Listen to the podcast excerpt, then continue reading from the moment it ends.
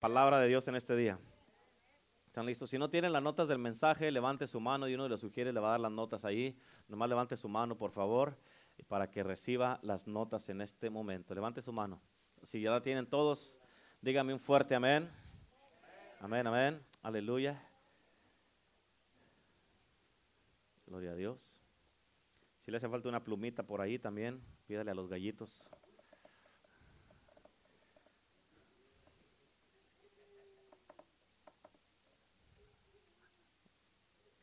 Gloria a Dios. ¿Listos? ¿Estamos listos? Esta, eh, hoy día eh, terminamos la serie que empezamos que se llama Experimentando lo Sobrenatural. Y este, esta es la tercera y la última parte de esta serie. ¿Cuántos dicen amén? Hay muchísimas, muchísimas cosas más que podemos hablar de esto. Pero, ah, y, es más, podríamos hablar toda la vida de esto. Amén, porque toda la palabra de Dios es sobrenatural de principio a fin porque Dios es un Dios sobrenatural. ¿Cuántos dicen amén? Amén, pero ah, hay muchas cosas más que tenemos que hablar, amén, en la palabra de Dios y todo, todo es sobrenatural. Pero hoy día vamos a terminar esta serie de lo que estamos hablando de esto. ¿Cuántos dicen amén? Amén, así es que, ah, eh, ¿estamos listos o no? Amén, yo quiero que digas conmigo, yo soy un cristiano de poder. Ahora como que lo cree, dígalo, yo soy un cristiano con poder con poder. ¿Cuántos dicen amén? Amén. ¿Lo creen? ¿Cuántos lo creen? El que la cree, levante la mano. Amén. Aunque no importa cómo esté tu situación o tu vida o tu circunstancia, tienes que creerlo. Amén. Pero ¿cuál poder, pastor? Usted diga que sí. ¿Cuántos dicen amén? Amén. Ok, ¿están listos? Escucha, bien importantísimo esto. La iglesia que Dios quiere que exista en estos tiempos, en estos tiempos que son los últimos tiempos, ¿cuántos dicen amén? Amén. Es una iglesia poderosa. Es una iglesia sobrenatural, una iglesia extraordinaria, no nomás ordinaria, porque iglesias ordinarias hay donde quiera amén, sino que sea extraordinaria. Tenemos que ponerle lo extra a lo que estamos haciendo para Dios. Que sea una iglesia apasionada en fuego por Dios. ¿Cuántos dicen amén? Una iglesia que ofrezca esperanza, que ofrezca salvación, que ofrezca respuestas. Una iglesia gloriosa, llena del Espíritu Santo y que tenga el fuego de Dios en ella. Amén, que viva para Cristo, que haga todas las cosas para Cristo, que sea un centro de recursos del cielo. Y esa es la iglesia que Dios quiere que exista en estos tiempos. ¿Cuántos dicen amén? Y, es, y por eso es es imposible predicar un evangelio sin poder. Amén. Porque un evangelio sin poder no es evangelio. Por eso no está en tus notas, pero en Romanos 1.16 la palabra de Dios dice, dice, porque no me avergüenzo del evangelio porque es el poder de Dios Amén. No me avergüenzo del Evangelio porque es el poder de Dios. En otras palabras, el Evangelio es el poder. Amén. ¿Qué es el Evangelio? La palabra de Dios, las buenas nuevas de salvación. Amén. Es la palabra que leemos, que tenemos aquí. Este es el Evangelio de Cristo que trae salvación a la gente. Y el Evangelio es el poder de Dios. ¿Cuántos dicen amén? En otras palabras, o presentamos todo el paquete del Evangelio o mejor no presentamos nada. Porque si vamos a predicar la palabra de Dios, tenemos que predicarla toda completa. Si no, mejor, escúchame, mejor no lo hagas. Si no vas a creer lo que predicas, mejor no prediques. Si no vives lo que predicas, mejor no prediques. ¿Cuántos dicen amén? Amén. Presentamos todo el paquete o no presentamos nada porque el Evangelio es el poder de Dios. es un Evangelio de poder. ¿Cuántos dicen amén? y el Evangelio tiene el poder de Dios. Amén. Es un Evangelio de poder. El Evangelio, fíjate, bien importante. Bien importante. El Evangelio sana, el Evangelio salva, el Evangelio ayuda, bendice, restaura, transforma, ayuda, resucita, da esperanza, etcétera, etcétera, etcétera, etcétera. ¿Cuántos dicen amén? Te da, fíjate, el Evangelio te da poder para que prediques y mires manifestado el poder de Dios y mucho, mucho más. Ese es el verdadero poder del Evangelio. Ese es el verdadero poder que hay en el Evangelio de Cristo. Y eso es lo que debemos dar y es lo que debemos ofrecerle a este mundo. Amén, el mundo tiene hambre de mirar que la verdadera iglesia se levante de una vez por todas. Amén. Y la iglesia somos tú y yo. En otras palabras, lo que el mundo tiene hambre de ver es verte a ti y a mí levantados, que nos levantemos. ¿Cuántos dicen amén? Y eso, fíjate, eso es lo que yo quiero. Yo quiero todo el paquete. ¿Cuántos quieren todo el paquete del Evangelio? Todo completo. ¿Cuántos dicen amén? Yo le he pedido a Dios todo, que nos dé todo, que nos dé familias salvas, sanas, que los demonios huyan, que cualquier enfermedad que haya, sin importar cualquier sea, que se sane en el nombre de Jesús, en el nombre de Cristo que está saliendo por nuestras bocas, que sin inclinen al nombre de Jesús todas estas enfermedades y dolencias. Yo quiero que las adicciones se quiebren, las cadenas se rompan. Amén. Que la iglesia sea bendecida, que tú seas bendecido, que tú seas bendecido, que tú seas bendecido y que haya milagros en cada servicio. ¿Cuántos dicen amén? Que la gloria de Dios haga su residencia aquí entre nosotros en esta iglesia. No nomás que venga y nos visite de vez en cuando. Amén. No, yo no quiero eso. Yo quiero que esta sea la residencia para la gloria de Dios. ¿Cuántos dicen amén? Y que donde quiera que vayamos se manifieste el poder a través de nosotros. Es yo no sé tú, pero eso es lo que yo quiero y no voy a parar, no me voy a conformar con menos. ¿Cuántos dicen amén? No debemos de conformarnos. Y eso mismo debe de ser tu deseo, porque si lo tenemos todo, lo vamos a poder dar todo. Amén. Porque no podemos dar lo que no tenemos. Yo no me, yo no me intereso solamente, escúchame. Yo no me intereso solamente en que tu nombre esté escrito en el libro de la vida, porque si tienes a Cristo, yo, yo sé que tu nombre está ahí escrito. Amén. Yo me intereso en convertir hombres y mujeres, escuchaste, hombres y mujeres en un ejército de puros rambos del, reino de Dios. ¿Cuántos dicen amén? Hombres y mujeres que pisotean diablos, que van a donde sea, que no le tienen miedo a nada, ni a ninguna circunstancia o situación, y a la, ni no le tienen miedo ni a la misma muerte. ¿Cuántos dicen amén? Porque el miedo no existe en los verdaderos cristianos o en los verdaderos hijos del reino de los cielos. ¿Cuántos dicen amén? El, fíjate, el miedo no existe, además ni siquiera lo conocen los hijos de Dios. Los que conocen a Cristo no conocen el miedo. ¿Por qué? Porque el miedo es un espíritu. ¿Cuántos dicen amén? Dios quiere hombres y mujeres que vayan a los lugares más oscuros y que saquen a la gente de las tinieblas a la luz. ¿Cuántos dicen amén? Que prediquemos el evangelio del reino de los cielos.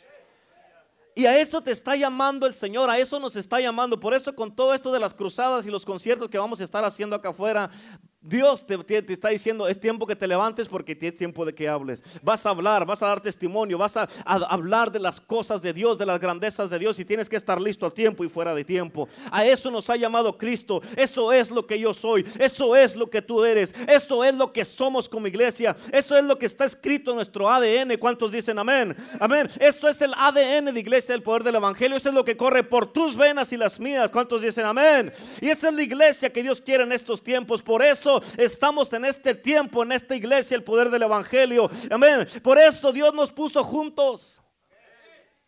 Amén. Dios nos puso juntos en este tiempo con un propósito. Y Dios no se equivoca. Dios nunca se equivoca. ¿Cuántos dicen amén? Por eso tenemos que ser, si Dios no se equivoca y nos puso aquí en este lugar, hay que comprometernos con Cristo para hacer lo que tenemos que hacer. Y amén. Y hacer las cosas que Él nos trajo y para la que nos llamó para estar en este lugar. Tenemos que estar comprometidos con Cristo. ¿Cuántos dicen amén? Dios dice, si un hombre o una mujer descubren lo que yo les he dado, dice, el mismo diablo, escucha, el mismo diablo se va a arrepentir de haber tocado a Adán y Eva de un principio. Si tú descubres lo que puedes hacer con el poder de Dios, no te imaginas lo que puedes hacer tú con el Espíritu Santo. Amén. Una persona, una sola persona con el Espíritu Santo, llena con el Espíritu Santo, pero llena de verdad, de verdad. Amén. ¿Sí o no? Llena. Y ya, ya, sabes lo que te dije, el ejemplo que te di cuando una persona está llena con la botella, ¿te acuerdas? Porque tu vida no, es, no se mide con lo que cargas, sino con lo que se está desbordando. Si no se está desbordando nada de ti, quiere decir que no estás lleno. ¿Cuántos dicen amén? Una persona llena del Espíritu Santo pone a temblar todo el infierno. ¿Escuchaste eso? Y puede cambiar el mundo entero, una ciudad, una nación, uno solo con el Espíritu Santo. Y eso es lo que Dios quiere. Y si Él lo quiere, yo también lo quiero. ¿Cuántos dicen amén? No, no, y no vamos a parar hasta conseguirlo. Aleluya. ¿Cuántos de ustedes también quieren lo mismo? ¿Cuántos dicen, yo lo quiero y no voy a, tampoco voy a parar? Si Dios me trajo este lugar, yo quiero toda la unción, todo el poder, toda la gloria, todo. Moverme yo en lo sobrenatural. Que en cuanto le ponga la mano, más no le pongo la mano a un enfermo, ya se sanó. ¿Por qué? No por ti, no por mí, es por lo que cargamos nosotros. ¿Cuántos dicen amén? No tiene nada que ver con nosotros, pero si tú y yo, escucha, cuando una persona, Jesucristo vino a modelarnos un estilo de vida que se puede seguir, cuando una persona se rinde completamente al Espíritu Santo, a Dios y vive llena con el, con el Espíritu. Pero escucha, no vayas allí, ni, porque no están tus notas tampoco, pero en el, en el libro de Hechos capítulo 3, lo que pasó allí es que Pedro y Juan iban a orar al templo. Y cuando iban a orar, estaba un cojo allí. Amén. Y él, este cojo, les pidió dinero y ellos le dijeron, no tenemos dinero, pero lo que tenemos, eso te damos. Y lo que ellos le dieron a esta persona que estaba coja allí, fíjate, fue que soltaron el poder del Espíritu Santo que ellos traían. Amén. Y fíjate, y este hombre cuando este poder tocó su cuerpo, amén, se levantó, brincó, corrió, bailó y nunca más se les apartó a los discípulos, a los apóstoles, nunca se les apartó y sirvió a Cristo el resto de su vida. Amén. Eso es lo que hizo. Y esa es la iglesia poderosa que Cristo anda buscando en estos tiempos. ¿Me escuchaste? Amén, donde tú verdaderamente, tú y yo, escucha la cruzada que tuvimos el mes pasado. Amén. Sí, no vino mucha gente. Pero sabes qué? Es el principio de algo. Y dice la palabra de Dios que no desmenosprecies los, pequeños empezares. Amén. ¿Por qué? Porque como lo sigamos haciendo, más gente va a venir, más gente va a venir, más gente va a venir. Porque si, si vamos a definir lo que estamos haciendo, no, pues no vino, casi no vino gente, ya no lo vamos a hacer. No, lo vamos a seguir haciendo para que siga viniendo gente. ¿Cuántos dicen amén? Y yo creo que en este sábado que viene, en el concierto, va a haber bastante gente aquí y se va a glorificar el nombre de Dios y van a pasar cosas poderosas. ¿Cuántos dicen amén? Y en eso es lo que tenemos que convertirnos como iglesia de poder, porque eso es lo que somos y tenemos que estar experimentando lo sobrenatural. Todos aquí, escúchame, todos aquí, todos, todos, todos, todos tienen el poder de Dios, nomás que no lo usan. Amén. Todos. Y ahorita escúchame, para esto del poder hay exigencias. Para esto del poder, para lo sobrenatural, hay responsabilidades. Hay demandas de parte de Dios para ti y para mí. ¿Cuántos dicen amén? Y Dios, hay demandas porque Dios no nomás te va a dar el poder para que no hagas nada.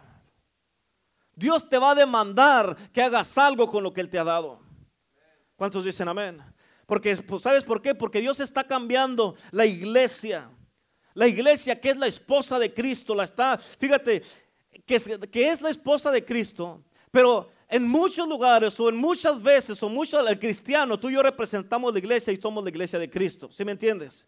Pero Dios está cambiando su iglesia, que es su esposa, de ser una esposa escondida, una esposa tímida, sin vida, sin poder, una esposa callada, toda débil. Está cambiando la que se convierte en una esposa guerrera, una esposa con poder, una esposa con propósito, una esposa con dignidad, una esposa que camina con la cabeza bien en alto, una esposa que sabe quién es, amén, y que sabe quién es su esposo y sabe quién la está respaldando, y que, que sea una esposa que es digna de ser llamada la iglesia iglesia de Cristo y la novia de Cristo. Amén. Él quiere que su iglesia sea lo que tiene que ser y que no se conforme a vivir en lo que no es. ¿Escuchaste eso? Escucha, ¿por qué te digo esto? Porque ahorita en estos tiempos, pon atención, ahorita en estos tiempos, estaba viendo las noticias del canal cristiano, hay muchos lugares, o más bien hay muchas iglesias, donde siguen todavía algo que empezaron hace como unos 8 o 10 años, y siguen todavía quitando las cruces amén, de las iglesias. Te están quitando la cruz de la iglesia de Cristo, pero ponte a pensar, en, a pensar en esto. Las están quitando supuestamente para que no se mire la iglesia muy religiosa. Amén. Cuando en la cruz fue donde fueron clavados nuestros pecados. Si no adoramos a la cruz, no adoramos nada de esto, adoramos a Cristo, Él es nuestro Señor, el que adoramos, el que servimos. Pero la cruz de Cristo nos recuerda, hey, ahí cargué mis, tus pecados, ahí cargué todo tu desastre, ahí cargué toda tu vida. Amén. Pero ¿por qué la vamos a quitar? ¿No es para que la gente no, se, no, no la miren como algo muy religioso? Están quitando las predicaciones de la sangre de Cristo porque es algo muy, es un tema muy este, ah, violento y la gente no le gusta eso. Están quitando las predicaciones, ya no quieren hablar del pecado para que la gente no se sienta confrontada. Y lo que pasa es que esta gente que están controlando iglesias, están controlando pastores, amén, donde el pastor, para que no se le vaya a la gente, tiene que rebajar el evangelio, que sea cómodo para la gente. ¿Para qué? Para que la gente se quede y no se vaya de la iglesia. Amén. Empezaron con, como está la Coca-Cola regular, después Coca-Cola Light y ahora están Coca-Cola Cero. Amén. Y están permitiendo todo en, las en, lo que ya no son iglesias. ¿Cuántos dicen amén? ¿Para qué? Para atraer con eso a más gente. Amén. ¿Para qué? Para edificar mega iglesias. Ahora, fíjate, ahora ya, ya, ya, la iglesia no quieren que se mire como una iglesia. Ahora, si tú te pones a pensar y miras muchas iglesias que ha habido, se mira más como una discoteca. se mira más como un club social o un casino. ¿A poco no es cierto? ¿A poco no es cierto? Sin Cristo, sin la cruz, sin la sangre, sin el Espíritu de Dios y menos sin su presencia. Escúchame, hermano. Esto, hermana, escúchame. Eso es verdad. Yo lo acabo de mirar apenas.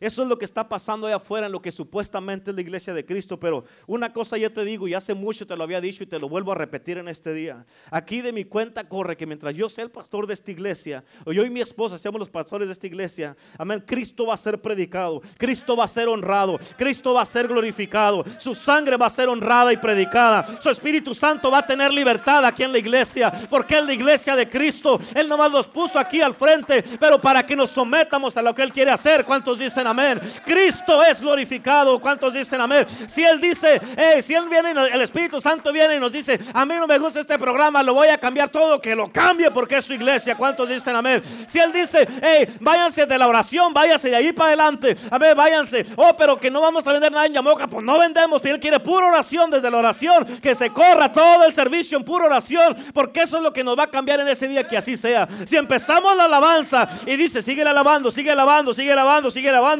pero ya pasó de las 10, pero ya son las 10 y media, son las 11, sígale alabando, porque es lo que Dios quiere. Y en la alabanza va a estar tu liberación. ¿Cuántos dicen amén?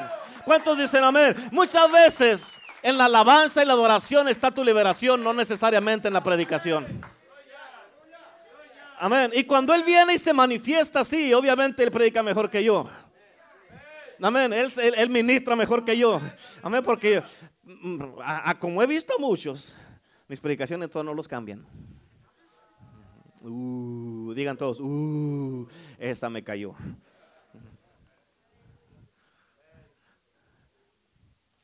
Y por eso a veces tiene que venir el Espíritu Santo a ayudarme. Porque le digo, ay Señor, tu pueblo. Entonces, ¿hasta cuándo? ¿Verdad? Así es que eso es lo que vamos a hacer. Amén. Mientras yo esté al frente de iglesia, el poder del evangelio, te vamos a hablar la verdad, porque solo la verdad es lo que te va a hacer libre. Mientras esté al frente de iglesia eh, del poder del evangelio, Cristo será el centro de atención de esta iglesia. No el pastor, no la pastora, nadie. Cristo será el fundamento de esta iglesia, le guste a quien le guste. ¿Cuántos dicen amén? Seguiremos hablando de la cruz, seguiremos hablando de la sangre, del Espíritu Santo, del avivamiento, del derramamiento del Espíritu Santo que se nos ha prometido. Amén. Y que sabemos que sí va a llegar. Seguiremos predicando de hablar en lenguas porque sabemos que hay poder en el lenguaje espiritual. Seguiremos, vamos a seguir hablando de las predicaciones, de la revelación, de lo profético, lo sobrenatural, de la gloria de Dios, de lo milagroso y también de todo lo que Dios dice, lo que habla la Biblia. ¿Cuántos dicen amén? Aleluya. Amén. Dale un aplauso a Cristo. Por eso, oh my God, perdona los pecados de tu iglesia, Señor. Amén. ¿Cuántos dicen amén?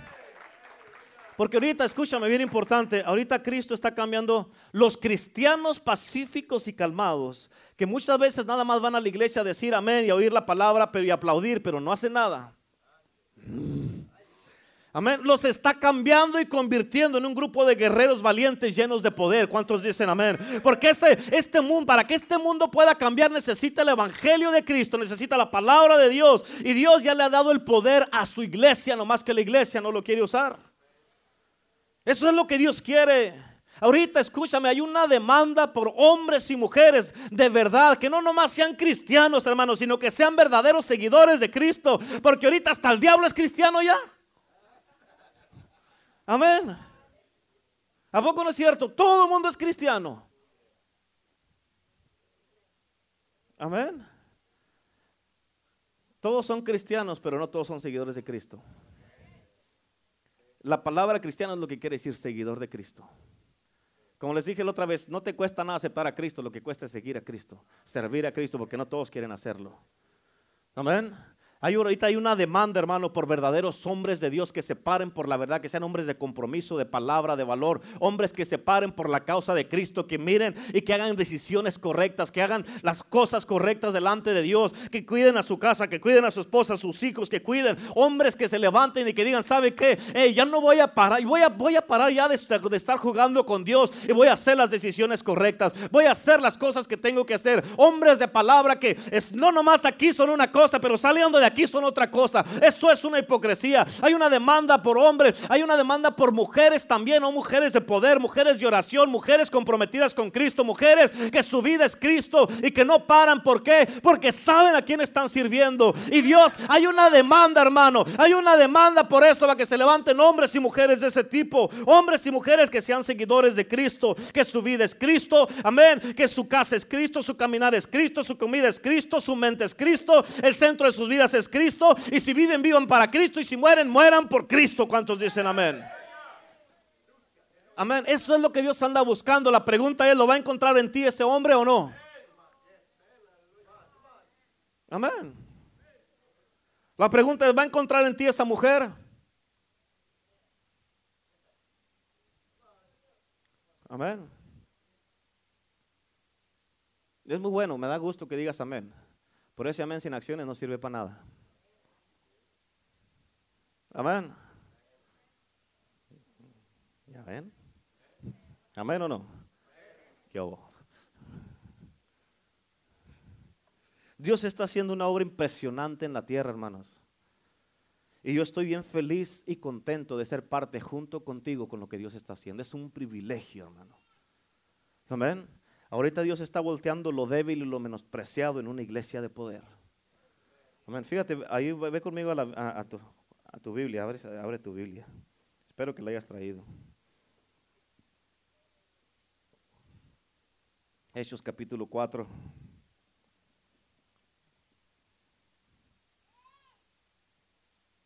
¿Lo tiene? Hechos capítulo 4, ¿lo tienen o no? ¿Sí? Ok, dice la Biblia de esta manera. Versículo 1 en adelante, hasta el 10 vamos a ir. Hablando, ya te dije lo que pasó en el, en el capítulo 3, ¿verdad? Que Pedro y Juan iban a orar al templo y encontraron un cojo de nacimiento, también en el capítulo 3 y él les pidió dinero, le dijeron, no tengo oro ni tengo plata, mas lo que tengo te lo doy en el nombre de Jesucristo, levántate y anda. ¿Cuántos dicen amén? Capítulo 3. Pero después de eso, escucha lo que pasó. Hablando ellos al pueblo, está hablando de los, del concilio, de los ah, ah, religiosos, los fariseos y todo eso. Hablando ellos al pueblo, vinieron sobre ellos los sacerdotes con el jefe de la guardia del templo y los saduceos, resentidos de que enseñaran al pueblo y anunciasen en Jesús la resurrección. En otras palabras, estaban sentidos. Amén. La resurrección entre los muertos, versículo 3 dice, y, y, les echaron mano y les pusieron en la cárcel hasta el día siguiente porque era ya tarde. Pero muchos de los que habían oído la palabra creyeron y el número de los varones era como cinco mil. Aconteció el día siguiente que se reunieron en Jerusalén los gobernantes, los ancianos y los escribas y el sumo sacerdote Anás y Caifás y Juan y Alejandro y todos los que eran de la familia de los sumos sacerdotes. Y poniéndoles en medio les preguntaron, ¿con qué potestad o en qué nombre habéis hecho vosotros esto? Entonces Pedro, lleno del Espíritu Santo, entonces Pedro, lleno del Espíritu Santo, entonces Pedro, lleno del Espíritu Santo, les dijo, gobernantes del pueblo y ancianos de Israel, puesto que hoy se nos interroga acerca del beneficio hecho a un hombre enfermo, de qué manera éste haya sido sanado, sea notorio a todos vosotros y a todo el pueblo de Israel, que en el nombre de Jesucristo de Nazaret, en el nombre de Jesucristo de Nazaret, en el nombre de Jesucristo de Nazaret, a quien vosotros crucificasteis y a quien Dios resucitó de los muertos, por él este hombre está en vuestra presencia sano. ¿Cuántos dicen amén? ¿Cómo estaba? Sano, aleluya. Escucha esto, Pedro y Juan los echaron a la cárcel, luego de, y luego los cuestionaron y los llevaron al concilio, frente al concilio, solamente por sanar un hombre, solamente por un milagro que hicieron y solamente por hacerle el bien a una persona. ¿Cuántos de ustedes, si te echaran a la cárcel y luego te sacaran, te dijeran, si sigues predicando, te vamos a volver a echar a la cárcel y te prohíben? Muchos ya no lo hicieran. No, hombre, ¿para qué? ¿Para que me den una paliza y luego para que me echen a la cárcel? No. Amén. Pero si tú sigues leyendo el capítulo 4 al final, ellos dicen la palabra de Dios que ellos se salieron contentos, regocijándose de que fueron dignos de ser azotados por el Evangelio. ¿A quién le va a dar gusto que le den una paliza y que lo echen a la cárcel por el Evangelio? Amén. Pero fíjate, ¿a poco no es cierto que muchas veces parece que la gente prefiere verte sufriendo, enfermo, perdido en la calle, borracho, peleado con tu esposo, tu esposa, divorciándote y mal. Y cuando algo bueno te pasa, se levantan en contra de ti. Así pasó con este hombre, porque le habían hecho un, bien a una persona, los echaron a la cárcel. Es como cuando el, endemoniado de Gadarena, mientras estaba endemoniado, que andaba allá, estaba en, el sepulcro y estaba haciendo caras así de todo endemoniado, mientras estaba allá y en cadenas, estaba todo el pueblo bien. Y nomás iban a verlo para ver si todavía tenía las cadenas, si no, iban para ponerle más cadenas, para seguir atándolo, para seguir poniéndolo abajo. Pero cuando Jesucristo vino y lo sanó, lo rescató, lo liberó, que estaba ya bueno y sano y en su, en su juicio cabal y vestido, la gente se enojó hasta corrieron a Jesús de allí. Amén. Y, o sea, ya se enojaron porque Cristo lo había sanado. Y así pasa muchas veces, ¿no? ¿A poco hay, gente que te miran y que están esperando nomás que te pase algo para decir que hubo? Te dije te dije. Amén. Hay gente que nada más están esperando que algo te pase y hay gente que están deseando que algo te pase. Por las decisiones que has hecho, por los cambios de vida que Dios ha estado haciendo en tu vida que mucha gente no conocen en tu vida, que no conocen lo que Dios está haciendo ahorita en estos tiempos en tu vida y la gente están esperando que algo te pase para decir, ¿qué? ¿Qué pasó? Amén. Y así estaban, así estaban estos con el Gadareno. Amén. Lo mismo pasó conmigo cuando yo, muchos de los que supuestamente eran mis amigos y, algunos de los familiares, me dejaron de hablar. ¿Por qué? Porque ya no tomaba, porque ya no andaba en los bailes, porque ya no andaba de payaso ahí. Amén. Me dejaron de hablar. Nomás porque ya, ya era cristiano. Amén. Qué bueno, sí, porque si no, todavía anduviera ya. Amén, pero qué bueno, ¿cuántos dicen amén? Pero en el versículo 10, a Pedro y Juan le dijeron, sea notorio a nosotros que en el nombre de Jesucristo de Nazaret, el que vosotros crucificaste, este hombre está en vuestra presencia sano. Escucha lo que te voy a decir y pon atención y te repito esto otra vez, que ya te dije hace como dos semanas. Si no quieres problemas con el diablo, te doy permiso que te vayas de la iglesia. ¿Amén? ¿Sabes por qué? Porque cualquier iglesia que quiera ser una iglesia poderosa hace enojar a los diablos y los demonios. Amén. El diablo no va a estar contento contigo porque viene a esa iglesia el poder del evangelio. Amén. Pero cuando tú sabes, hermano, a quién estás sirviendo y tú sabes todas las armas que tú tienes, ese poder, hermano, el diablo te va a respetar y no se te va a acercar porque sabe que le va a ir mal si se te acerca. ¿Cuántos dicen amén? Porque una iglesia de poder confronta los poderes del infierno y eso es lo que pasa. El poder no es para hacer un show, para jactarnos nosotros. Miren cuánto poder tenemos. No, es para deshacer las obras del diablo. Que se levante el diablo en contra de tu vida, deshaz las obras del diablo. Se levanta en contra de tu matrimonio, de tus hijos, de tus finanzas de, todo lo que sea. Agarra el poder de Cristo Jesús, párate firme. Amén. Y échalo fuera. El problema es de que muchos usan sus propias fuerzas y sus propias maneras de pensar para arreglar las cosas. Por eso Cristo dijo, dice, sin mí nada podéis hacer. Y estás como estás porque quieres hacer las cosas a tu manera. Escúchame, tu casa no va a funcionar mientras sigas haciendo las cosas a tu manera y mientras no cambies tu manera de pensar y te sometas a Cristo. Amén. Tienes que someterte a Cristo. Ay, sentí como que se me enchinó el cuero. Como que a algunos no les gustó. Yo creo que pisé ahí unos cuantos callos. Amén. Amén. Tienes que cambiar tu mentalidad. Tienes que someterte a Cristo confiar en Cristo y decirle, ¿sabes qué, Señor? Ya he hecho las cosas a mi manera y no me han funcionado. Hoy, de hoy en adelante, como tú digas, Señor. Me voy a someter, Señor. Escucha, muchos no estuvieran en el desastre en el que están si, tú, si estuvieras sometido a Cristo. Si confiaras en Dios. Amén. Por eso el poder es para ir con toda esta gente que está en tragedias, hermano. ¿Cómo vas a poder ayudar a otra gente si tú mismo estás en un desastre? Como dijeron a Renato una vez, lo, sé porque él me lo comentó. Su pastor, cuando antes de que viniera, en la primera iglesia se me hace que empezaron a ir a ellos, le dijeron, Renato, quisiera usarte, pero estás, no estás viviendo bien. No tienes buen testimonio. ¿Cómo te voy a usar? Tengo el deseo de usarte. Yo mismo aquí con usted. Yo quisiera usarlos, que todos. Pero o sea, a veces unos se enojan unos porque los quita uno del calendario, porque ya no los usa. Pero ¿cómo te vamos a usar si andas viviendo como el diablo?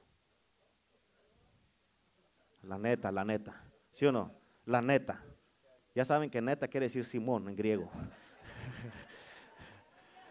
Amén. ¿A poco no es cierto? Y se enojan y dicen, ay, sí, el pastor, empiezan a hablar, a criticarme a mí o a la pastora o a, los pastores asistentes porque ya no los quiere usar uno, pero o sea, hey, como dice, ubícate. Amén. Quisiera usarlos, hay muchos de ustedes que están aquí que tienen un potencial grandísimo, pero tu estilo de vida no te ayuda.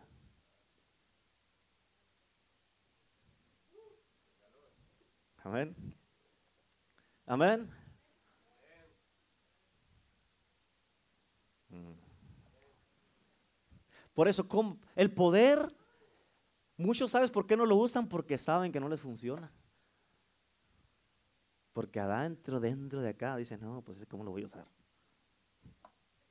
Pero el poder es para que tú y, yo, vayamos donde está toda esa gente en tragedias, en tinieblas, que vayamos nosotros y los restauremos, los sanemos, los liberemos.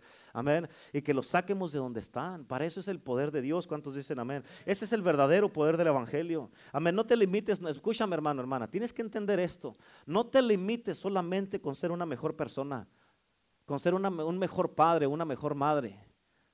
No te limites solamente a eso, un mejor esposo o esposa, no te limites nada más a eso. Un cristiano que solo, fíjate, un cristiano que solamente se mira bien o se conforma con tener mejor prosperidad, no te conformes nada más con eso. Amén. Busca a Dios primero para ser una persona de poder y entonces buscando a Dios vas a poder tener todo lo que quieras. Por eso en Mateo 6:33 la Biblia dice, buscad primeramente el reino de Dios y su justicia. Primeramente el reino de Dios y su justicia y todo lo que quieras vendrá por añadidez. ¿Qué va a llegarte por añadidez? Un buen matrimonio, un buen esposo, una buena esposa, unos buenos hijos, buenas finanzas, amén, buenos trabajos. Dios te va a bendecir, pero busca primero el reino de Dios. Amén, sométete a Cristo, renueva tu mente, haz, decisiones correctas. Hay gente, hay gente que en verdad, yo no sé qué les pasa por la mente. Hay gente que están haciendo malas decisiones y escucha, están esperando que Dios los bendiga. La neta. Amén.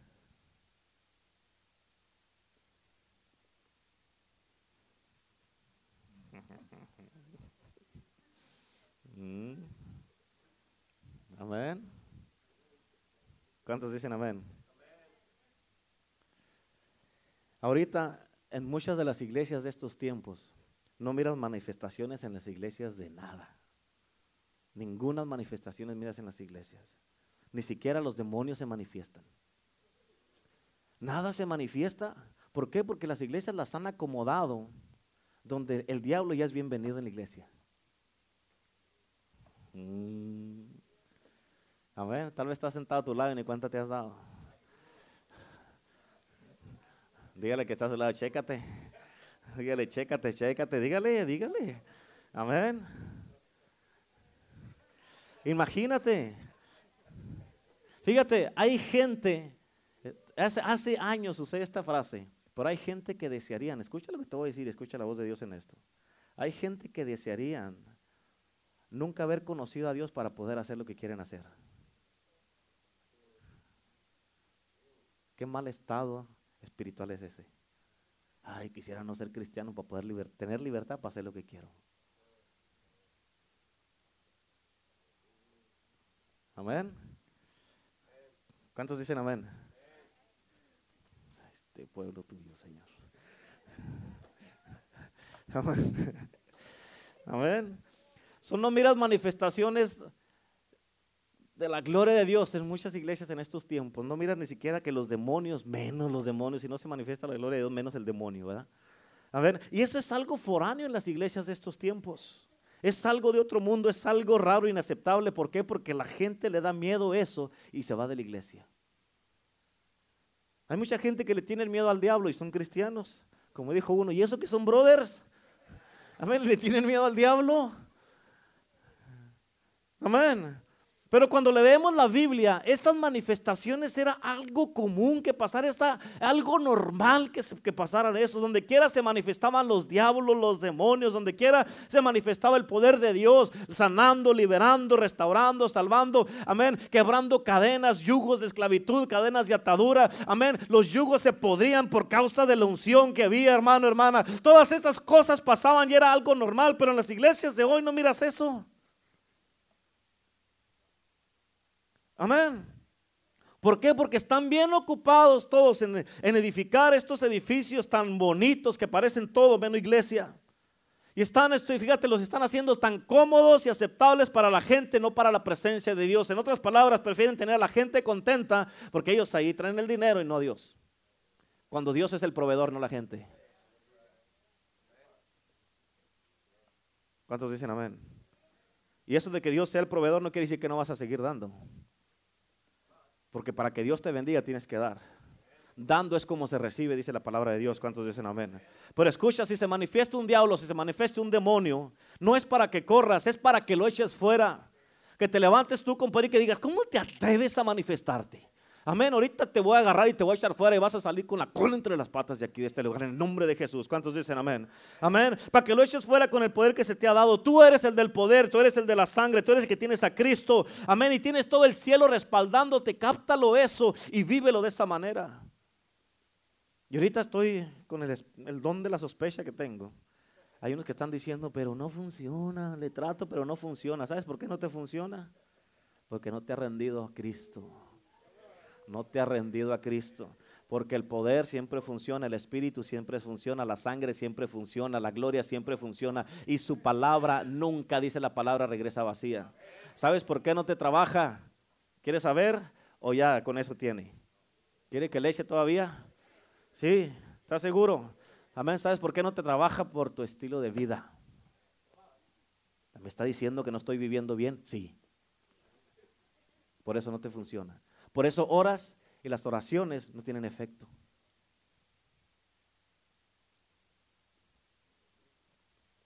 Mm. Amén. No diga ayúdanos Señor, diga ayúdame Señor. Amén. Aleluya. tienes que entender esto. Solo con ser un buen cristiano bueno, no cristiano. Solo con ser un buen ciudadano no vas a hacer una diferencia. ¿Por qué? Porque puedes estar sentado al lado de un endemoniado y ese endemoniado ni siquiera se siente amenazado por ti. ¿Por qué?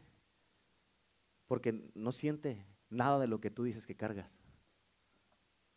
Pero cuando tú estás, vas con el poder de Dios y tú vives para Cristo y te sientas, entras a un lugar y empiezan empiezan de repente unos a, estarse incómodos, empiezan a hablar malas palabras, empiezan a decir cosas así. ¿Por qué? Porque tú llegaste a ese lugar. Amén. Porque tú llegaste, pero no se trata de ti, se trata de lo que cargas. Amén. Y eso los hace sentir incómodos. ¿Cuántos dicen amén? Amén. No nomás tienes que ser buen cristiano, tienes que ser un guerrero de poder, un guerrero de Dios, un hombre y una mujer que vive, amén, la palabra de Dios que se somete a Cristo. Amén, que se somete a Cristo, que Cristo es la autoridad de este hombre, Cristo es la autoridad de esta mujer. Amén, no pienses que vas a ser la autoridad de tu casa si no estás sometido a Cristo. Amén.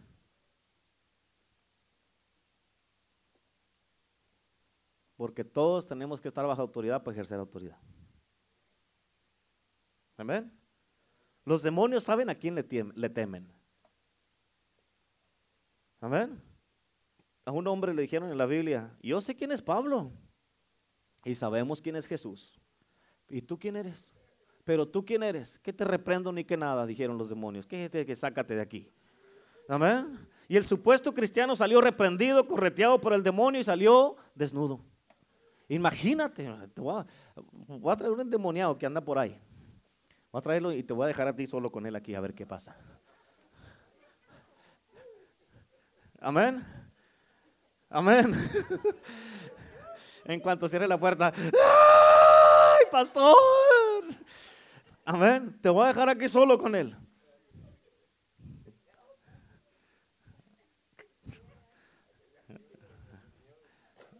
Amén. Ay, ya se asustó Juan. No te asustes, Juan, no te asustes. Amén.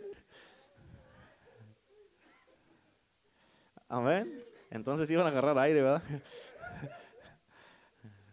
Amén. Y escúchame, tú te puedes poner muy espiritual y clamar la sangre de Cristo. Te van a decir, yo sé quién es Pablo, sé quién es Jesús, sé quién es el pastor. ¿Y tú quién eres?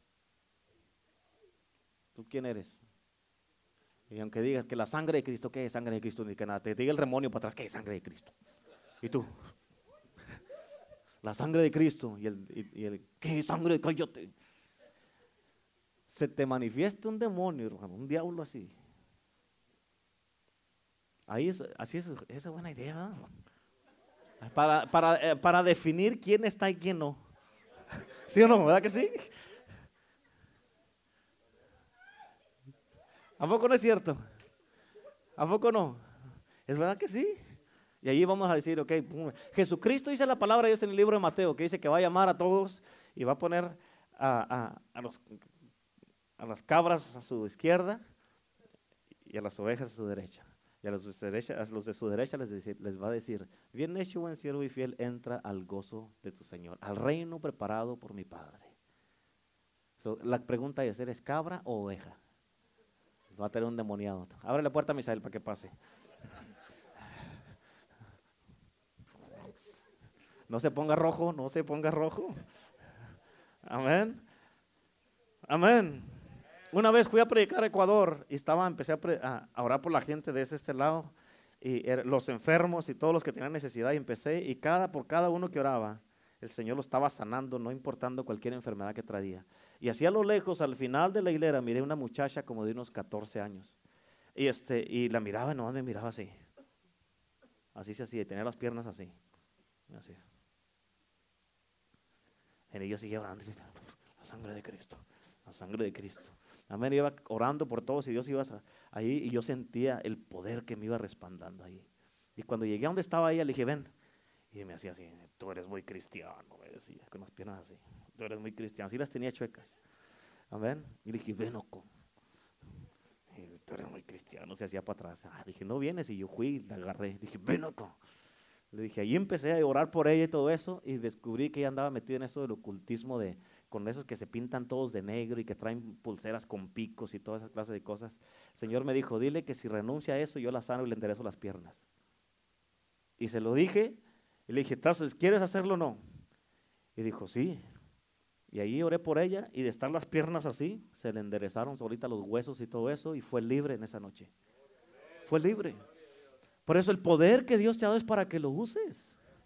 Es para que uses el poder. Y todos aquí podemos tener el poder, pero la razón que no lo tienes es porque le tienes miedo al endemoniado porque sabes que no andas bien. Amén. Qué mal se mira una persona, un cristiano, que ni los mismos los demonios lo conocen. Que te digan, ¿tú quién eres? ¿Y usted de dónde salió? Amén. Se nos tiene que notar y los demonios tienen que huir cuando llegamos tú y yo a algún lugar. ¿Cuántos dicen amén? Dios nos ha llamado a un evangelio de poder y Él quiere que su iglesia sea una iglesia de poder. Por eso somos iglesia el poder, iglesia el poder del evangelio. ¿Cuántos dicen amén? Y eso no va a cambiar, hermano. ¿Qué sabe qué quiere decir esto? Que vamos a seguir hablando y predicando de esto porque eso es lo que Dios quiere.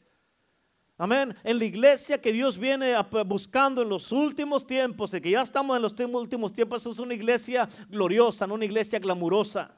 Es una iglesia que, está llena de la gloria de Dios, que se mueve y se manifiesta lo sobrenatural, que hay, hay multitudes de gente que están llegando y llegando porque es los últimos tiempos. Así es que, fíjate, bien importante, te vamos a hablarte de esto hasta que se te haga una realidad.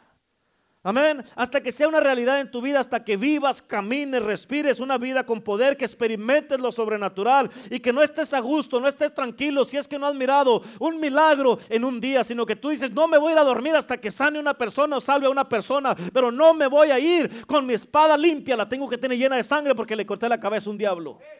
¿Cuántos dicen amén? Muchos van a decir, pero pastor, esto ya me sale hasta por los poros, ya me sale esto del reino de Dios, del avivamiento, del derramamiento de su gloria, ya me sale hasta por los poros, pues le seguirá saliendo. Amén, porque eso es lo que Cristo hacía y lo que quiere lo que quiere que nosotros hagamos. Amén. ¿Sí o no? Tú y yo somos los asignados por Dios para ir a cualquier situación, sin importar la que sea o cómo se mire, para usar el poder de Dios. Amén. Pero fíjate, bien importante, a ti se te ha dado el poder para que tú cambies las situaciones, que arregles lo que está pasando, que ayudes al que no tiene ayuda. ¿Y por qué? Porque este mundo no necesita. Pero tú tienes que entender. Eh, eh, ponte a pensar ahorita, ahí donde estás, póngame atención. Ponte a pensar ahorita y. En verdad, ¿quieres vivir el resto de tu vida como está ahorita tu vida? ¿Sí o no? Ah, pues les dije que pensaran, ¿verdad? ¿Pero quieres vivir el resto de tu vida así como estás ahorita? ¿Y? Porque no dice, ¿sabes qué? Sí, es cierto. Yo tengo que cambiar. ¿Escuchaste? Es de que tienes que cambiar ahí el chip. Tienes que cambiarlo y decir, ¿sabes qué? Sí es cierto. Yo voy a reconocer mis fallas. Porque no se le puede ayudar a nadie que es bien justo. Amén. En un matrimonio, cuando va uno con un matrimonio y le dice, a ver, ¿qué pasó? ¿Qué está pasando? Es que él, pastor, es que él, pastor, es que él, pastor, es que él, pastor. O es que ella, pastor, es que ella, pastor, es que ella. Y está nomás uno. Amén. Y pero no reconoce nadie sus propias fallas. Amén. Y así es difícil. ¿Por qué? Porque él piensa que está correcto y ella piensa que está correcto. No, hombre, pues no. Así no funciona. Pero cuando dices, es que yo, pastor, es que yo, pastor, es que yo, pastor, es que yo, es que yo, es que yo, es que yo, es que yo, es que yo. Pero no reconocen por qué, porque te crees tan justo. Calladitos, calladitos. ¿Sabes cuántas veces mi esposa y yo hemos ido a consejería en 22 años de matrimonio? ¿Quieres saber o no? ¿O no les importa? Bueno, no les digo. ¿Quieres saber? Una vez, en 22 años, una sola vez. Nos dijeron nuestras verdades, aprendimos y se acabó. Se acabó. De allí para acá, nada. Nada de consejería. ¿Por qué? Porque, ¿para qué la voy a hacer de emoción? Si voy a, a vivir, voy a vivir como sé que me dice la palabra que debo de vivir. Amén. A cuidar de mi esposa, de mi casa, a ser proveedor de la casa, a cuidar, ser una protección en mi casa. Y mi esposa ahorita que, que, está allá en México, estar orando día y noche, día y noche con el Jesús en la boca hasta que regrese. Amén.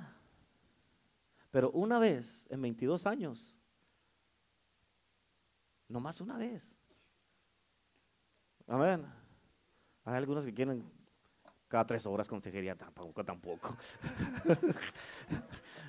Amén. ¿Eh? Sí, tengo cola aquí a veces en los días, a veces día tengo cola de parejas que vienen a consejería. Amén. Pero ¿sabes qué? Como dijo Renato una vez en una predicación que hizo, ¿qué le tomó él para cambiar todo eso? Ese broncas que traía ahí que le interesa. Una decisión. Y ese es tu problema, que no lo has hecho. A mí con una vez que de la consejería me pusieron en mi lugar, me dijeron, mira compa, estás mal.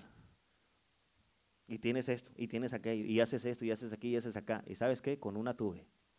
Y de ahí para acá, pregúntale a la pastora. No haya que hacer con tanta alegría que tiene conmigo.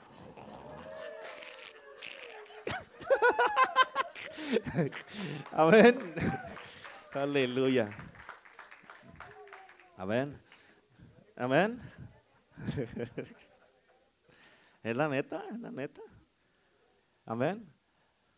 Es la verdad. Y ese es el problema, ese es el problema de que la gente no quiere hacer buenas decisiones. ¿Cómo es que los hermanos Carlos y Felipa, pues no sé ni por qué estoy hablando de esto, pero ahí va. ¿Cómo es que el hermano Carlos y la hermana Felipa tienen más de 50 años de casados? Fíjate, 54 ya. Amén. ¿Cómo es que los, el hermano Manuel y la hermana Esperanza tienen cuántos? Uh, tan usted, pastor. Uh. Amén. Amén. ¿Cómo es que yo y la pastora tenemos más de 20 años de casados?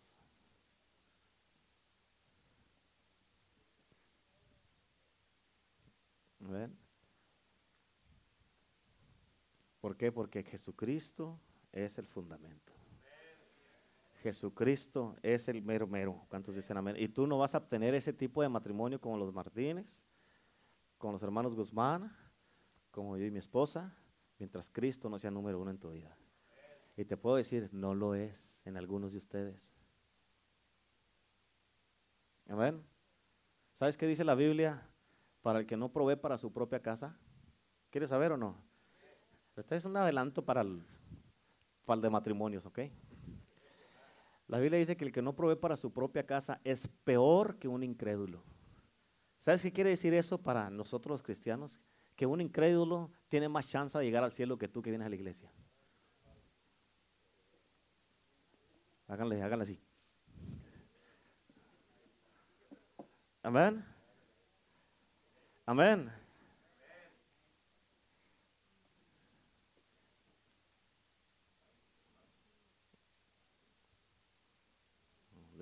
Y eso no lo dije yo. escrito está, como dice la palabra. Amén. Así es que, escúchenme, bien importante, las enfermedades no son de Dios. Amén. Son del diablo. ¿Cuántos dicen amén? Las enfermedades son del diablo. Amén. So, quítate de la mente donde tú piensas que Dios te está tratando de enseñar algo con esa enfermedad, porque mucha gente dice, ¿qué me estará queriendo enseñar el Señor con esta enfermedad? Nada. Eso es una mentira del diablo. Remueve eso de tu mente, dice la palabra de Dios en Romanos 12:2. Dice: No os conforméis a este siglo, no te conformes a esa enfermedad, a esa situación en tu casa, a esa situación. Es que es mi diabetes, no te conformes a ese diabetes, a ese artritis, no te conformes a esas migrañas, no te conformes a ese gastritis, no te conformes a todas esas clases de cosas que estás pasando. Amén. No te conformes, dice la Biblia, sino renovar, hacer renovar nuestra mente.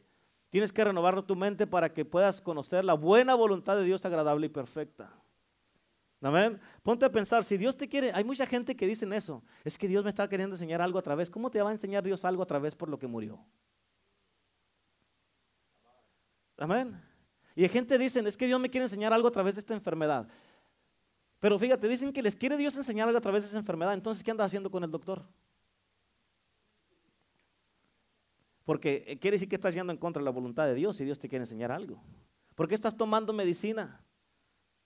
Porque te vas a aliviar y no vas a aprender la lección. ¿Sí o no?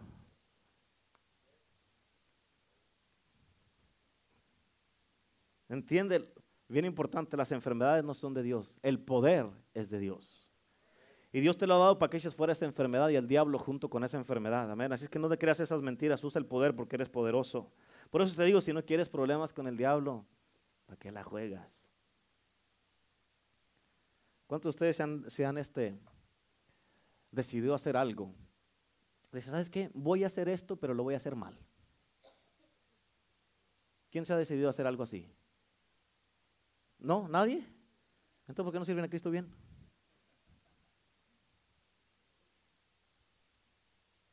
¿Cuántos se decidieron a servir a Cristo? Levante la mano. El que se decidió a servir a Cristo. Por el resto de su vida. Levante la mano. déjeme ver. Ok, si ya te decidiste, ¿por qué no lo haces bien? Amén. Quieres que Dios te bendiga, pero le sirves a medias. Y quieres que Dios te bendiga completamente. ¿Sí o no? O sea, ubíquese, compa. Fíjate, tú estás aquí en este lugar, estás aquí en esta iglesia y tengo, ¿sabes por qué estás aquí en este lugar? Tengo noticias para ti. ¿Quieres saber las noticias? Porque tú estás aquí en este lugar, tú fuiste llamado para usar el poder de Dios y deshacer las obras del diablo, le guste a quien le guste, y aunque a ti no te guste, Dios te trajo para eso. Dios te trajo para eso. A eso fuiste llamado, no a correr o a estar temblando. No, tú tienes el poder, tienes la valentía, el coraje, las agallas, autoridad. y tienes que usarlas. Por eso en la palabra de Dios dice en, en, en Hechos 4.3, entonces viendo el denuedo, ¿viendo qué? ¿Qué es el denuedo? Valentía, autoridad, poder, de Pedro y de Juan, sabiendo que eran hombres sin letras y del vulgo. ¿De dónde eran? Sin letras y del vulgo. Amén, se maravillaban y les reconocían que estos habían estado con Jesús. ¿Cuántos dicen amén? Amén. Eso, esa valentía la aprendieron de Jesús, el poder, el coraje y las agallas y no tenerle miedo a nada. En Hechos 4, 18 al 20 dice, entonces llamaron nuevamente a los apóstoles y les ordenaron que nunca más hablaran ni enseñasen en el nombre de Jesús. Pero Pedro y Juan respondieron, ¿acaso piensan que Dios quiere que los obedezcamos a ustedes en lugar de a Él? Nosotros no podemos dejar de hablar acerca de todo lo que hemos visto y oído. ¿Cuántos dicen amén? Fíjate, ¿qué fue lo que dijo Jesús? Yo hablo lo que oigo a mi Padre hablar y hago lo que lo miro hacer. ¿A poco no es cierto? Es lo mismo que dijo Pedro. Fíjate cómo terminó Pedro esta conversación con ellos. Ellos les dijeron, no podemos, no vamos a parar de hacer lo que estamos haciendo porque no podemos parar de hablar, de predicar, de sanar, de hacer milagros, de echar fuera demonios. No vamos a parar, no vamos a parar, no vamos a parar.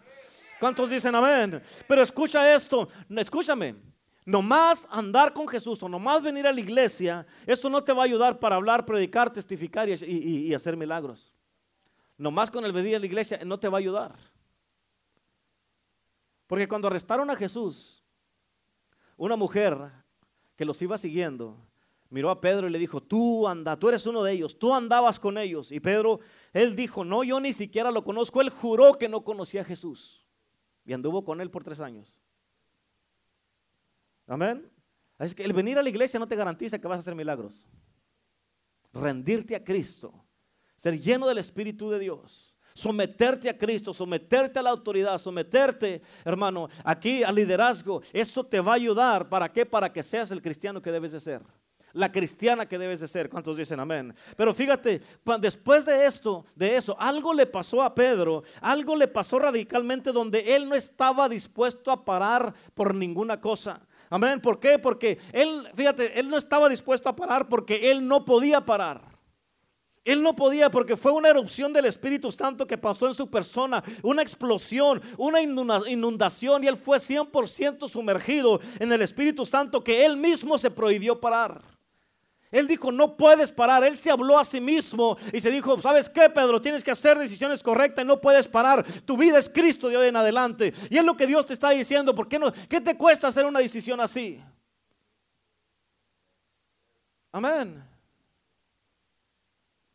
Porque la palabra, desde después del derramamiento del Espíritu Santo, fue, se convirtió en un fuego en Pedro que él no podía quedarse callado. En Hechos 4:20 dice la palabra de Dios, nosotros no podemos dejar de hablar acerca de todo lo que hemos visto y oído. Él dijo, esto está quemando adentro de mí que tengo que hablar. Amén. Y es lo mismo que el Espíritu Santo hace en tu vida. Está quemando dentro de ti que te va a forzar a hacer decisiones correctas. Escucha, cuando el Señor me llamó a mí a predicar, yo no quería ser pastor. Yo no quería ser pastor. Yo era muy feliz de evangelista, viajando dos, tres, tres veces por, por mes, yendo a diferentes partes de Estados Unidos, de México y Sudamérica. Era feliz, contento, me amaba yo esa vida. Y cuando me empezaron a decir, usted va a ser buen pastor, buen pastor, empezaron a dar profecías y todo eso, yo me enojaba y las cancelaba. Y decía, yo no quiero ser pastor, yo no quiero porque yo miré cómo batallaban los pastores. Amén. Decían, ay, es que la gente no hace caso, pastor, y ya entiendo. Ellos decían, no, yo no quiero pasar por lo que pasa ningún pastor. No, yo no tengo la paciencia para eso.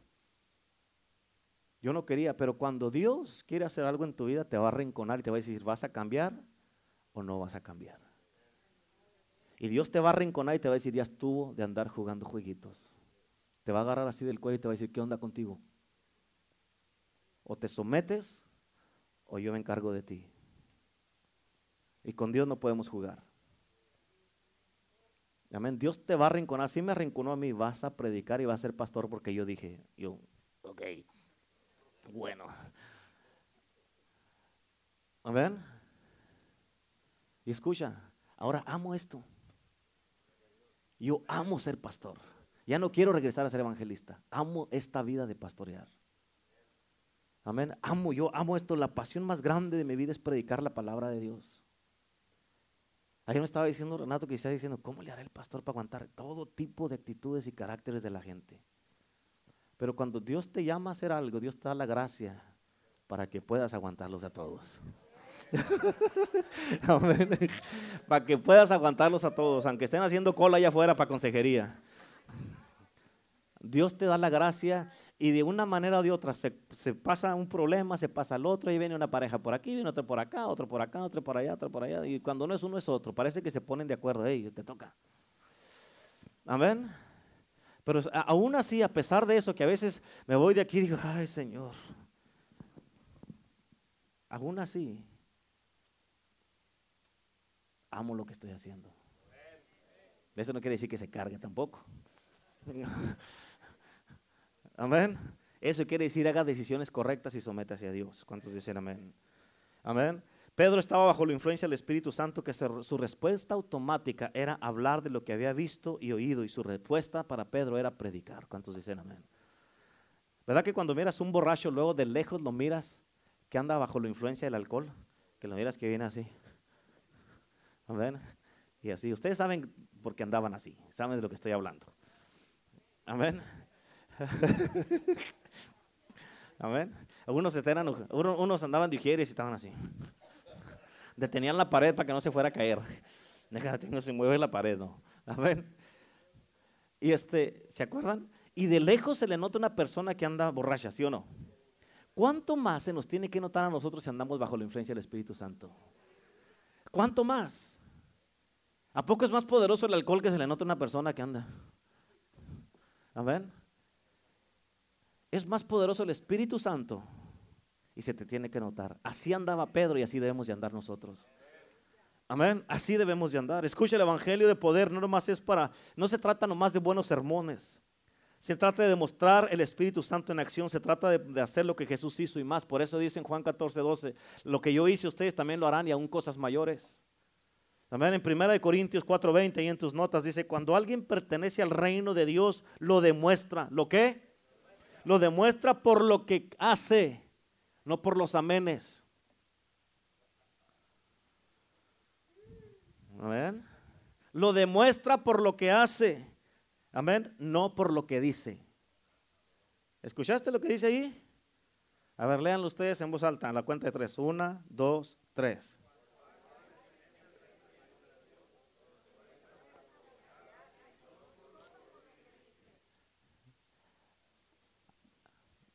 ¿Cabes ahí en lo que haces o en lo que dices? Amén. ¿Cuántos dicen amén? Por eso, número uno, ahí en sus notas, no se trata de qué también puedes hablar, sino de qué tanto puedes demostrar. No se trata de qué también puedes hablar, sino de qué tanto puedes demostrar. ¿Cuántos dicen amén? ¿Ya lo apuntaron? Por eso es un evangelio de poder y el evangelio de poder se demuestra, no nomás se habla. Eso fue lo que hizo Pablo. ¿Cuántos dicen amén? En primera de Corintios 2.4, ahí mismo en tus notas dice, y ni mi palabra ni mi predicación fue con palabras persuasivas de humana sabiduría, sino con demostración del Espíritu y de poder. Acuérdate lo que te dije la semana pasada en Hechos 1.8, dice, recibiréis poder cuando haya venido sobre vosotros el Espíritu Santo. Amén. En otras palabras, el poder es el fruto del Espíritu Santo. El Espíritu Santo no es el fruto del poder. Así que si quieres tener una vida de poder, necesitas el Espíritu Santo. ¿Cuántos dicen amén? Amén. Número dos, de eso es de lo que se trata. Demostración del Espíritu y del poder. Demostración del Espíritu y del poder. ¿Cuántos dicen amén? Cualquiera te puede hablar muy bonito con estudios, teología, colegio bíblico, conocimiento en lo mental, pero no relacional con Cristo. Amén. Pero si no te demuestran el poder y el espíritu, todo lo que te dicen no sirve de nada. Con todo lo que te deslumbra la gente, con lo que te dicen, no te sirve nada. Ponte a pensar en esto. ¿De qué te sirve estar así, like, oh my.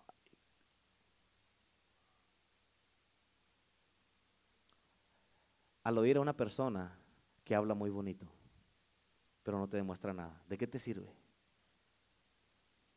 ¿Amén? Por eso dijeron de Pedro y de Juan en Hechos 4:13 que eran hombres eh, sin letras y del vulgo. Amén. Lo mismo con el hermano Misael. Él no sabía leer. Pero en un mes el Espíritu Santo le enseñó a leer. Y las veces que ha predicado aquí tiene una gracia de Dios sobre él que cuando predica es un nombre de Dios. Amén. Amén. Y lo mismo, fíjate bien importante, lo mismo dijeron de Jesús en Juan 7:15 y en tus notas. Los jefes judíos estaban asombrados y decían entre ellos, ¿cómo es que éste sabe tantas cosas si nunca ha estudiado? Amén. El estudio no es malo, pero si todo lo que tienes es puro estudio y no tienes el Espíritu Santo como lo tenía Pedro y Juan, como lo, lo, tiene Misael, como lo tenía Cristo Jesús, ¿de qué te sirve el estudio? Por eso, número tres, información no quiere decir demostración. Información no quiere decir demostración. Y para poder tener demostración vamos a tener que tener un encuentro con Dios y ser llenos y bautizados con el Espíritu Santo. En otras palabras, sin el Espíritu Santo nunca vamos a tener éxito en el cristianismo. Amén. ¿Sí o no? Por eso Pedro, sin estudio y sin letras del vulgo, pero con el Espíritu Santo en su primer sermón se salvaron tres mil personas. En su segundo sermón eran como cinco mil hombres, es lo que leímos en Hechos capítulo 4. Y él no era fariseo, no era, no era religioso y no había ido al colegio, pero demostraba con hechos lo que hablaba. Amén. Y eso es lo mismo que Cristo quiere con cada uno de nosotros que hagan en este mundo. Por eso, fíjate, porque eso es el evangelio de poder. Eso es vivir en el reino de los cielos, aquí en la tierra como en el cielo. Eso es hacer una revolución. Eso es invadir las tinieblas con la luz de Cristo. Y eso es invadir el mundo con el reino de los cielos. Eso es lo que andaba haciendo Cristo. En Mateo 4, 23 y 24 dice, recorrió Jesús toda Galilea, enseñando las sinagogas de ellos y predicando el evangelio del reino. ¿Qué andaba predicando Jesús? ¿Cuál evangelio? Del reino. Y sanando toda enfermedad y toda dolencia en el pueblo. ¿Cuántas enfermedades? ¿Cuántas dolencias? Todas. Amén. Y se difundió su fama por toda Siria y le trajeron todos los que tenían dolencias, los afligidos por diversas enfermedades y tormentos, los endemoniados, los lunáticos y paralíticos y los sanó. ¿Cuántos lunáticos hay aquí? Amén. Dígale que está a su lado, hoy es. no, dice el hermano Jesús, no. Ese es el verdadero evangelio del reino. El evangelio del reino es mucho más que solamente salvación. ¿Cuántos dicen amén? Se trata de hacer milagros, sanar enfermos, a los atormentados, los endemoniados y los lunáticos que están a tu derecha o a tu izquierda. Se trata de manifestar al Cristo resucitado, se trata de dar esperanza, libertad, ayudar, bendecir, amar, apoyar. Se trata de todo eso. Y es el evangelio que Jesús nos dijo que predicáramos. Es un evangelio de poder. Por eso en Marcos 16, 15 dice, ir por todo el mundo y predicar el evangelio. ¿Cuál evangelio? Del reino. Amén. Y para poder hacer eso necesitamos que nos pase lo que le pasó a Pedro en Hechos capítulo 2. ¿Qué le pasó a Pedro? ¿Cuántos saben?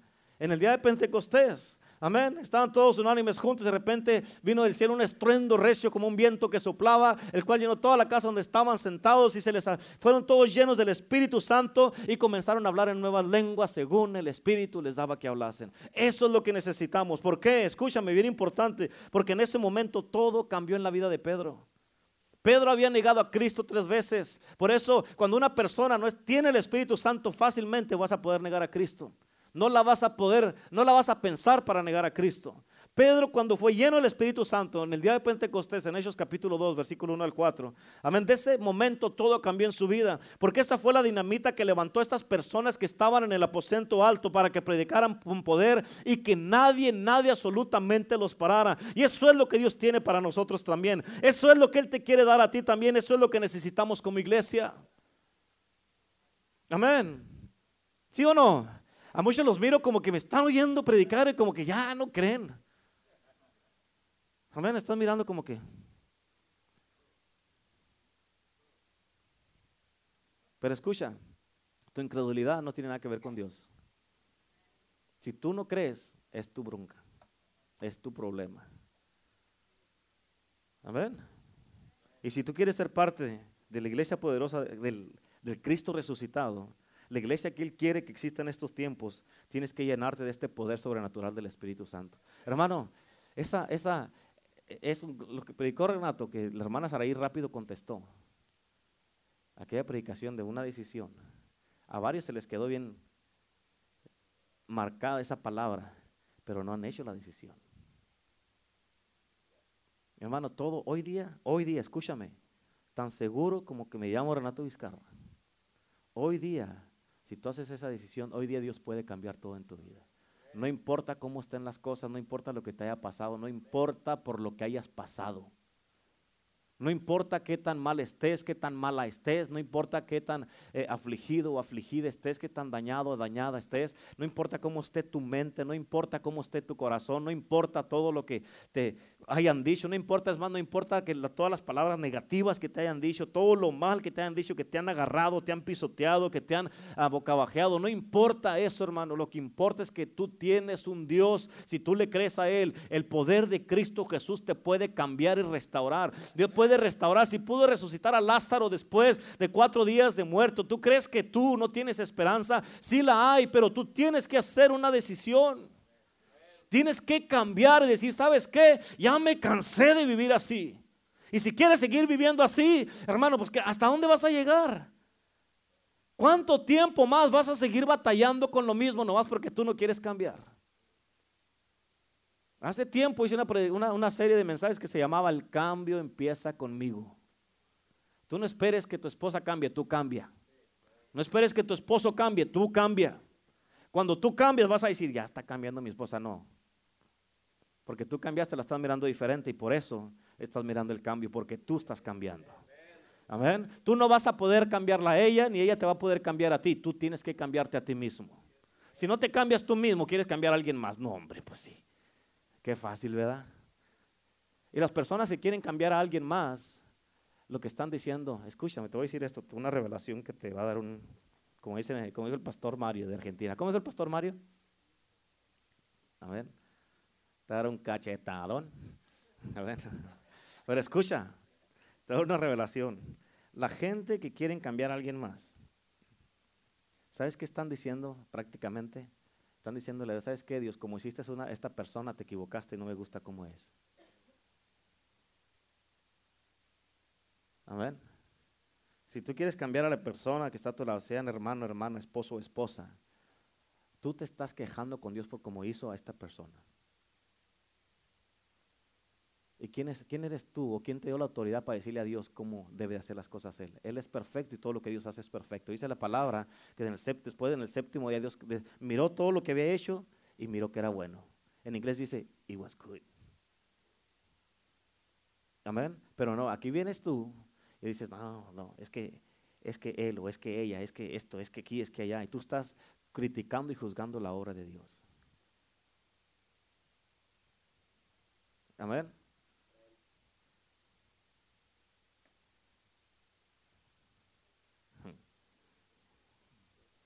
Amén.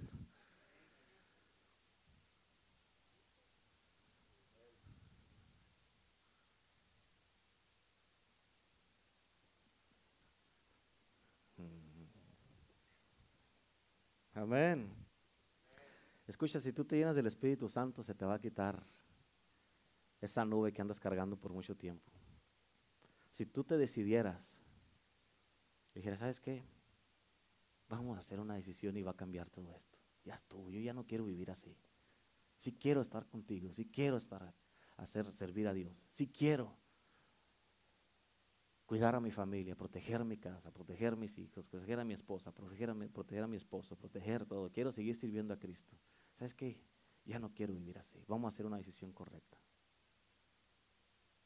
Todo está en eso. Decisiones. Decisiones. ¿Sabes que hay algo que eh, eh, con mi esposa y conmigo, con la pastora? Es de que en nosotros nunca, nunca, nunca hemos tenido la opción de darnos por vencidos o de divorciarnos o dejarnos.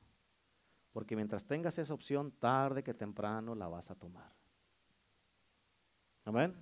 Mientras tengas esa opción, tarde que temprano la vas a tomar. Y en este día,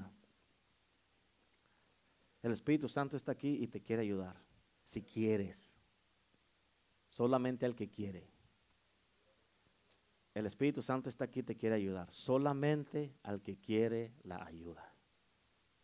Solamente al que quiere la ayuda. Amén. Amén. Que tú ya sabes que yo sí necesito ayuda. Yo ya no voy a andar aquí ya jugando la parte ya no voy a andar haciendo de que pretendiendo algo que soy y que no soy. O jugándola. Yo sí quiero la ayuda. Y, yo estoy dispuesto. Amén, estoy dispuesto a cambiar. Hay un hermano que me dijo, ¿sabe qué, pastor? Le doy autoridad sobre mí. Si me mira que ando haciendo algo mal, corríjame y llámeme la atención. Aunque me enoje, usted dígamelo, porque quiero cambiar. Aunque me enoje, dígame mis verdades, porque quiero cambiar. Pero no todos me dan esa libertad. Pero cuando tú das esa libertad, cuando tú dices que Jesús es tu Salvador, está bien, es tu Salvador, vas a ir al cielo, no hay problema. Pero cuando dices que es tu Señor, cuando dices que Él es tu Señor, Él es que quiere decir que Él es tu dueño. Él es tu dueño y que vas a hacer las cosas como Él dice. Como Él dice. En otras palabras, no hay con que, pero Señor, yo quiero así, yo te dije así. Así es que voy a empezar, le doy gracias a Dios por estas hermanas que ya pasaron, pero voy a empezar ahí, ok, donde están ahí, voy a empezar las parejas que están juntas. Si tú dices, yo sí quiero hacer esta decisión y yo voy a hacerla bien hecha, ponte de pie, ponte de pie con tu pareja, ponte de pie con tu pareja, amén. Ponte de pie con tu pareja. Y vamos, es más, lo voy a personalizar más, ok. Le voy a decir una por una, ok personalizado, porque si uno no lo personaliza van a decir, sí lo hacemos, no, lo hago. Cuando dice sí lo hacemos, estás generalizando y alguien, más que lo haga, pero cuando dice sí lo hago, tú te estás comprometiendo. Y escucha, si hay, si hay tal cosa, escúchame lo que te estoy diciendo, si hay tal cosa como un buen matrimonio. Si hay tal cosa. Y lo pueden testificar los hermanos Ramírez. ¿Cuántos años tienen de casados ustedes? 42, los hermanos tienen 44, dijo, 45, los hermanos Martínez 54, la pastora y yo 22. Sí hay tal cosa, sí existe. Amén, los Balboa, ¿cuántos tienen ustedes? 21. ¿Ustedes cuántos tienen? 17, ¿y tú y tu esposa? 20, o sea, sí hay tal cosa. Amén, así que voy una pareja por uno y voltearla a ver a ella y ella te voltea a ver a ti. Pero háganlo en serio y no se pongan a jugar y después hacen ojitos. Ya están aquellos, allá están. Volteala a mirar como hombre tú primero y dile, yo estoy dispuesto a cambiar y hacer las cosas correctas. ¿Estás tú dispuesta? Y ella también, tú también le vas a decir a él, yo estoy dispuesta también a cambiar y hacer las cosas correctas. Yo me voy a encargar de cambiar yo mismo, no de cambiarte a ti. Bueno, así es que vamos a empezar. Juan, ahí mírala, mírala a ella. Díselo. Thank you. Dígale que no me mire. ver, Hermano Mike, y allí, voltea allí. Ustedes, ustedes allí también. Tú no va a verle, ¿ok? Ustedes, ah, hermanos allí, ustedes también. hermano Manuel, Angie y ahí, allá, Misael. Ahorita viene Jasmine, ¿ok? Ustedes, volteense ahí hay esperanza, este es muy bueno, este es muy bueno. Agárrense las manos así, amén. Y ya, y, escuchen, escuchen, de una vez por todas vamos a decir, ¿sabes qué? Sí, le vamos a intentar y vamos a hacer las cosas correctas porque yo sé que Dios nos va a ayudar. Amén. Mírense, mírense a la cara y ya olvídense, olvídense de que, si no miren para arriba, ni para lado, ni para acá, ni para allá. Y los demás hermanos, hermanas, tu acción va a demostrar que tú quieres hacer las cosas correctas y pásale al altar. Hay las parejas que se queden ahí donde están, déjenlos que estén ahí, haciendo que se hablen, que digan lo que tienen que decirse. Amén. Y si hay cosas que se tienen que perdonar, pues aprovechen y dígale, perdóname porque yo he sido esto y esto y esto, como hombre y como mujer, y los dos se tienen que hablar. Los dos se tienen que hablar. Tú sabes cómo está ella, tú sabes cómo está él, tú sabes las cosas que, que se han dicho tal vez a veces y que se han herido uno al otro.